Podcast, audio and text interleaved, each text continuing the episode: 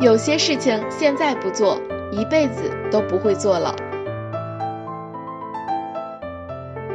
Hello，大家好，我是好奇，今天我们来聊一件有意义的小事情。去博物馆参观，给自己做一次终身教育。有个词叫做“博物致知”，人生匆匆不过百年。我们能看到、能经历的十分有限，更何况大千世界千奇百怪，我们自己的生活经验再丰富，也只是一个小小的圈，还是会被很多人、很多事及自己有限的时间和精力所缚束，不可能体会到所有的新奇。所以呢，去博物馆参观就是一个最好不过的选择了。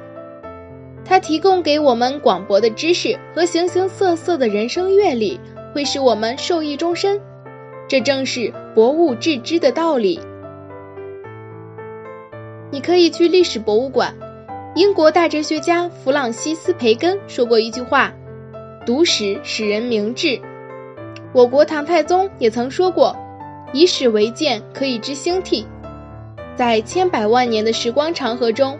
经过了岁月的磨砺与筛选，沉淀下来的无一不是精品。在那里，你会看到人类经济、政治、文化的发展，从而了解人类成长的足迹。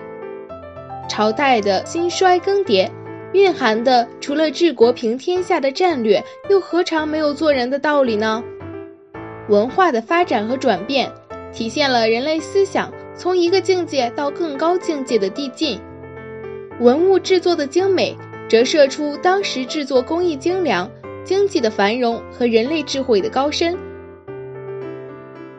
面对历史，人应该是谦虚的，记住那些血的教训，学习那些有益的经验，才能做到在以后的成长中少走弯路。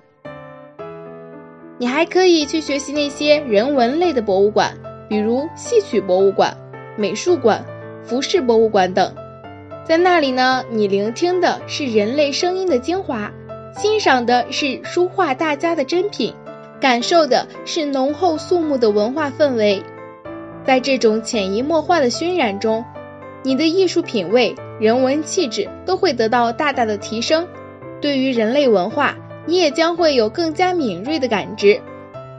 就像我们上几期呢讲到的，去美术馆，它给你的震撼是一样的。去博物馆是学习，也是享受，它会开阔你的视野，也将陶冶你的情操。找个感兴趣的博物馆，去一场不一样的旅行吧。